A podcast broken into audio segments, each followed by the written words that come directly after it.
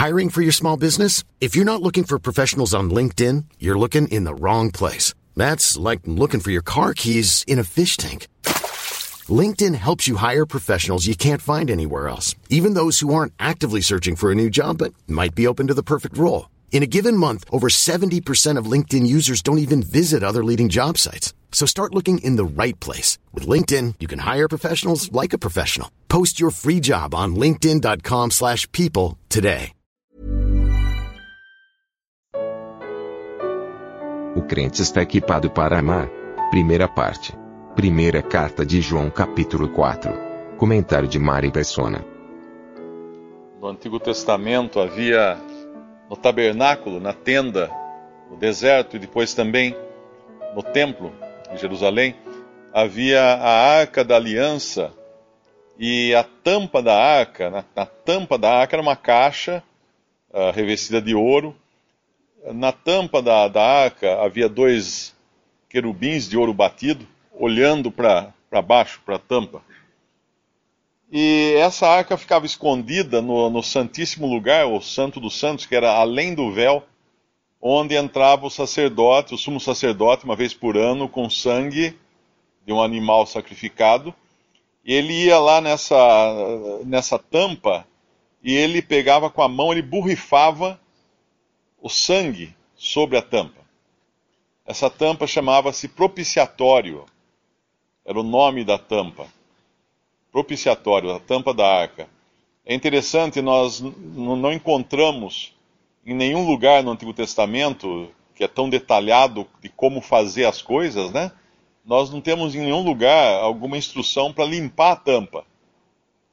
Uh, e a, quando a gente vê, às vezes, aquelas miniaturas ou aquelas, aqueles desenhos artísticos de como era a arca ou o templo ou, uh, ou mesmo a, a, o propiciatório, a tampa da arca, nós estamos acostumados a sempre ver uma, uma tampa limpinha, né, de ouro reluzente, mas na realidade ela não era limpa, pelo que eu entendo. O sacerdote entrava lá, espirrava sangue em cima dela, saía, ficava aquele sangue ali. Então ele permanecia lá. Por quê? A, a, Deus, vendo o sangue, ele podia ser propício, como o irmão explicou, ele podia ser favorável ao pecador, porque o sangue estava sempre visível aos olhos de Deus. Ainda que o sacerdote saísse de dentro do Santo dos Santos, o sangue permanecia lá, sempre trazendo à memória de Deus que um sacrifício tinha sido feito. Um sacrifício tinha algum algum animal tinha substituído o homem, e no caso agora Cristo, né? E hoje nós temos, uh, tem um versículo que fala em Romanos 3, 25, ninguém sabe onde foi parar essa arca. Uh, ela é vista num determinado momento, não sei em qual dos livros dos profetas, ela é vista no céu, mas aqui na terra ela desaparece da, das páginas das Escrituras antes da, da invasão dos da, de Babilônia, que acabou levando cativo os judeus e também acabou levando todos os utensílios né, do, do, tem, do, do templo. Uh, existe uma, um livro não, não inspirado, que está na, na, nas Bíblias de edição católica, que é a Segunda Macabeus, que diz que o profeta Jeremias teria, teria tirado essa arca escondido numa, numa gruta mas como a gente sabe, esses livros não inspirados, nós não, não temos ideia se é ou não real. E como Deus não deixou isso nos livros inspirados, nós não sabemos.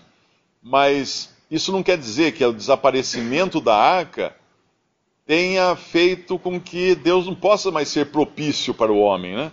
Porque em Romanos capítulo 3, versículo 24, sendo justificados gratuitamente pela graça, pela redenção que há em Cristo Jesus, ao qual Deus propôs para propiciação pela fé no seu sangue, para demonstrar sua justiça pela remissão dos pecados dantes cometidos sob a, paciência de Deus. Cristo é, aos olhos de Deus, a propiciação. Cristo e a sua obra hoje uh, são lembradas como constantemente diante de Deus.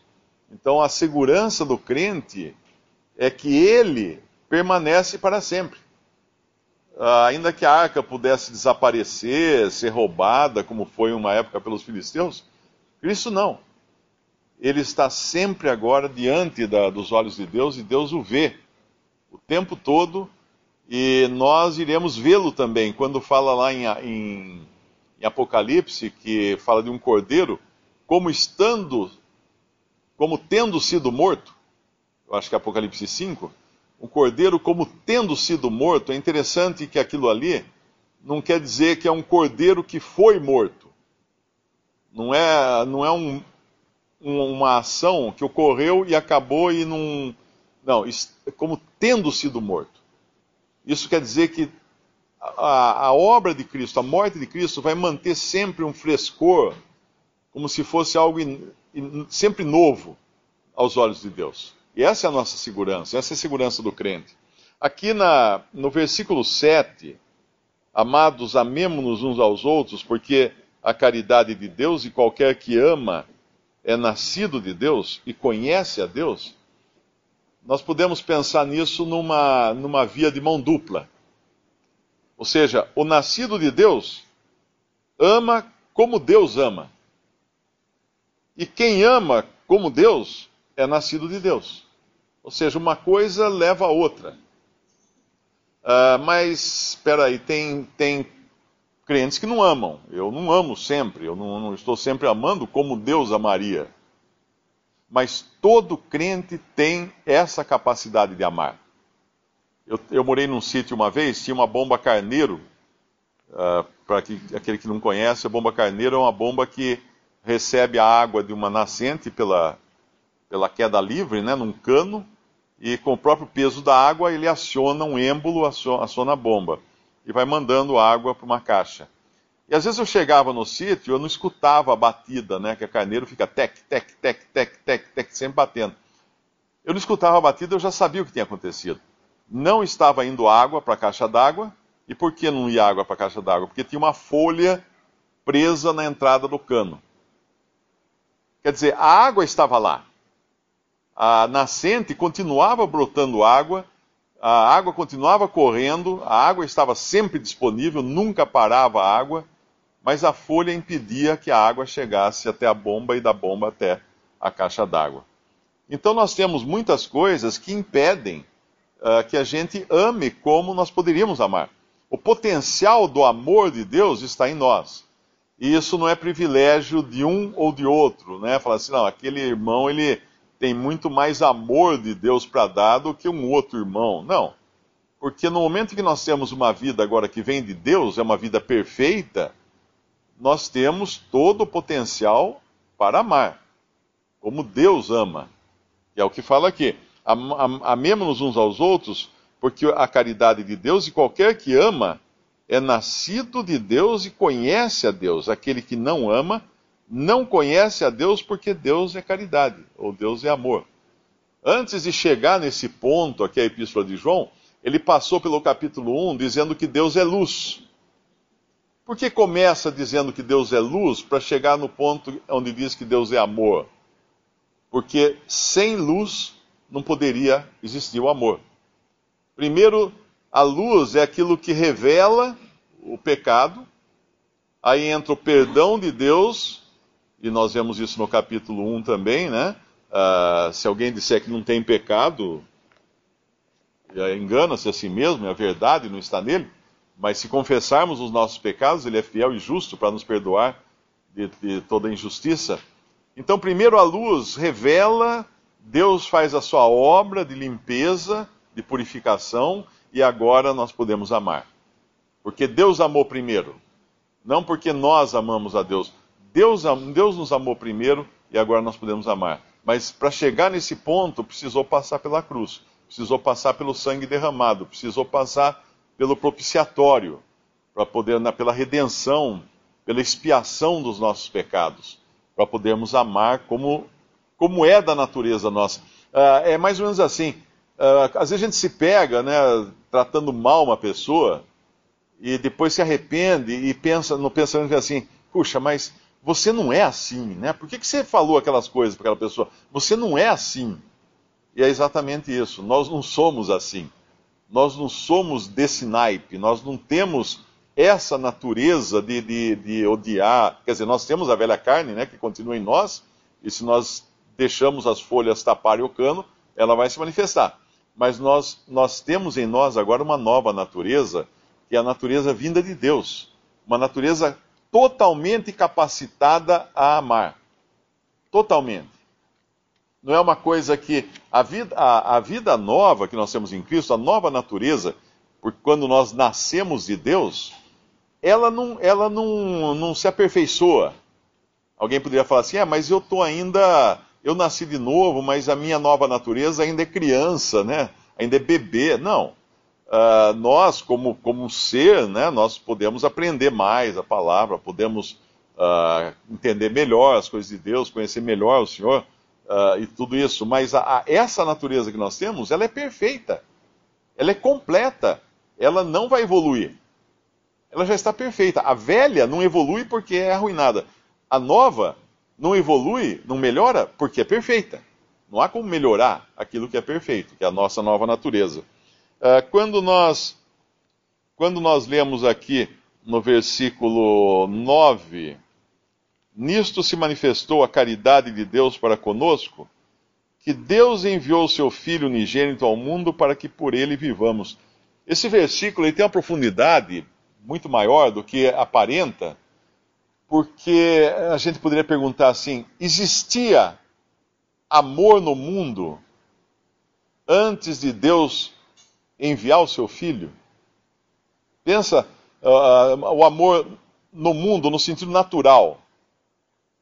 Bom, existe o amor de pai para filho, existe o amor de irmão para irmão, existe o amor até dos animais, né? Animais amam. Quem tem um cachorro sabe disso. Você chega em casa, ele corre balançando o rabo, ele fica todo contente, pula e tal. Ele ama você com amor de cachorro. Mas o amor verdadeiro, existe amor verdadeiro sem Cristo? Não. Foi preciso Deus enviar o seu Filho, e é o que fala aqui, nisso se manifestou o amor de Deus, a caridade de Deus para conosco, que Deus enviou o seu Filho unigênito ao mundo para que por ele vivamos. Tanto é que no Antigo Testamento ninguém tinha certeza da sua salvação. Ninguém estava jamais seguro de que uh, não iria passar pelo juízo eterno de Deus. Essa segurança nós temos hoje, porque o Espírito Santo em nós nos assegura isso, o selo, o selo da nossa salvação, que é o Espírito. Fomos selados, depois que cremos em Cristo, fomos selados com o Espírito Santo da promessa. Mas antes de ter esse Espírito, ninguém podia ter essa certeza porque o amor de Deus não tinha sido manifestado. É claro que Deus amava uh, as pessoas, como sempre amou, mas em João 3,16 diz que Deus amou o mundo de tal maneira que deu o seu filho. O fato de dar, o ato de dar esse seu filho, foi a manifestação visível, notória, do amor de Deus pelo homem. E, e, e como o irmão explicou, né, um, um crente, alguém que confessa uh, crê em Cristo e não ama, uh, pode se colocar em dúvida se essa pessoa realmente crê ou se ela apenas aparenta ser cristão. Você entra numa, num conjunto habitacional recém-construído, aquelas casas são todas iguais, do mesmo tamanho, da mesma cor, é tudo, é tudo idêntico. Mas eventualmente você entra em uma, abre a torneira, sai água. Você entra na outra, abre a torneira, não sai água. É tudo parecido, tudo igual mas uma tem água na caixa, a outra não tem. Assim é o homem hoje, ainda mais nessa cristandade, uh, muitos aparentam crer em Cristo, ou às vezes até falam de boca, né? mas nem sempre tem a Cristo realmente. Nem sempre é salvo por Cristo.